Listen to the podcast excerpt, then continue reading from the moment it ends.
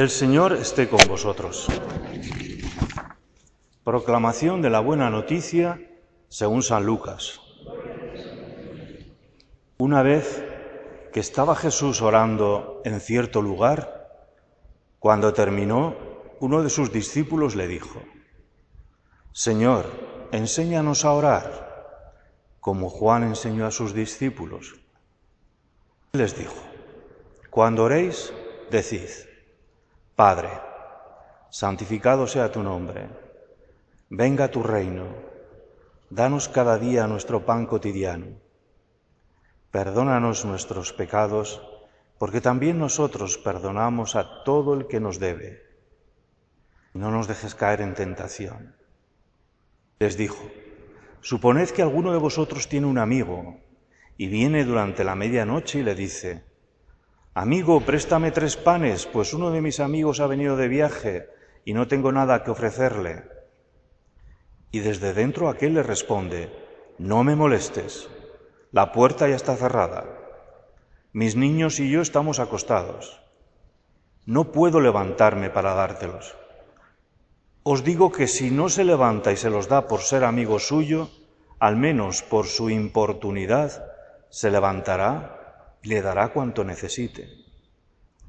Pues yo os digo a vosotros, pedid y se os dará, buscad y hallaréis, llamad y se os abrirá, porque todo el que pide recibe, y el que busca halla, y al que llama se le abre.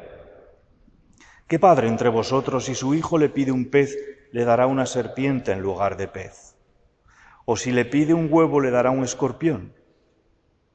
Vosotros, pues, que sois malos, sabéis dar cosas buenas a vuestros hijos, ¿cuánto más el Padre del cielo dará el Espíritu Santo a los que le piden? Palabra del Señor. Sentaros. Queridos hermanos, acompañamos domingo tras domingo a Jesús por los caminos de Palestina le hemos oído enseñar, predicar, le vemos como cura a los enfermos, cómo acoge a los pecadores, le vemos incluso resucitar a muertos. Nos ha entusiasmado la libertad con que se mueve, no tiene pelos en la lengua para decir lo que tiene que decir. Lo mismo denuncia la hipocresía del fariseo que acoge con extraordinaria delicadeza y amabilidad a los pecadores. Y siempre Jesús, de aquí para allá, se recorre toda la Galilea y se adentra en Judea, subiendo finalmente a Jerusalén para entregar su vida. En medio de tanta actividad, nos preguntamos como se preguntaron sus discípulos, ¿De dónde saca Jesús esa energía? ¿De dónde saca esa fuerza para hacer lo que hace? ¿De dónde saca Jesús esa sabiduría para decir lo que dice, esa palabra oportuna que tiene para cada uno según sus circunstancias? Jesús es un seductor, Aquellos discípulos y mucha gente que le seguía estaban como hipnotizados por este hombre. Se deja traslucir en las palabras del Evangelio, a veces demasiado escuetas sobre la personalidad del Señor.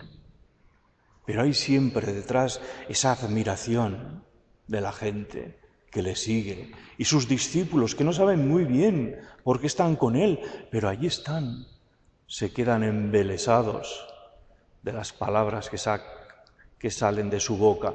En Jesús encuentran una nueva esperanza que renueva sus vidas anodinas. ¿De dónde pues saca Jesús todo esto? Hoy conocemos la respuesta. Jesús ora, hace oración a menudo, todos los días, por las noches, se retira a orar. Aquello debió sorprender muchísimo a sus discípulos hasta tal punto que hoy les vemos de preguntarle a Jesús, enséñanos a orar. Esa, ese es el secreto de Jesucristo. Su oración, su contacto con Dios, su sintonía con Dios, con su Padre Dios. De ahí saca todo, sabiduría, fuerza y energía, las palabras que tendrá que decir. Es una invitación a que nosotros lo hagamos también. Somos sus discípulos y la oración no puede faltar en nuestro día a día. Una oración del que trata con el amigo, contándole las cosas, sabiendo que Él nos escucha. Dedicarle un tiempo cada día. Cada uno debería encontrar esos minutos de silencio y de soledad para encomendarse al Señor y elevar el corazón a lo alto. Señor, aquí estoy, te necesito, ayúdame, inspírame para encontrar solución a este problema. Hazme ser cariñoso con los que me rodean. Señor, te necesito, escucho. Una oración así, sencilla. Y si tenemos en nuestras manos el Evangelio, pues leerlo, meditarlo un poquito. Y esto constantemente. Al principio la oración se hace muy áspera, no encontramos consuelo aparentemente y parece que nos dirigimos a la pared o que no hay nadie allí escuchándonos. La oración requiere constancia, paciencia y perseverancia. Y cuando menos lo pensemos, cuando quizás nos encontremos con alguien con el que no nos hablamos, descubriremos que nos sale con facilidad un buenos días y qué tal estás. Algo impensable hace unos meses nos sale con naturalidad. O quizás el médico nos dice que tenemos tal enfermedad y encontramos que en lugar de desesperarnos, de nuestro corazón surge la paz. Es la oración, es el Espíritu de Dios que está con nosotros porque le hemos invocado y le hemos llamado. Y ahí tenemos el gran tesoro de la oración que Jesús nos enseñó, el Padre nuestro que no puede faltar nunca en nuestras vidas, en nuestra, en nuestra vida diaria. No importa las veces que lo hagamos. Cuantas más mejor. Padre nuestro. A veces me quedaré con esas dos palabras. Padre nuestro. Me quedaré ahí meditando. Jesús además nos dice que le pidamos. Que pidamos a Dios lo que necesitamos que le pidamos. Obviamente no podemos pedir cosas que van contra el Evangelio o que solo piensan en procurarnos placer, por ejemplo, que nos toque la lotería. Pedir cosas según Dios.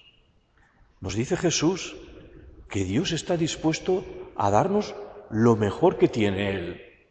¿Qué es? Su espíritu. El Espíritu Santo nos permitirá pasar por la vida con las mismas actitudes que Jesucristo. Es el gran regalo de Dios, la vida en el Espíritu. Termino, hermanos, la oración. Insistiremos mil veces, porque siempre es algo y una tarea para recomenzar. La oración, como decía Santa Teresa tratar a Dios como el amigo que siempre nos escucha.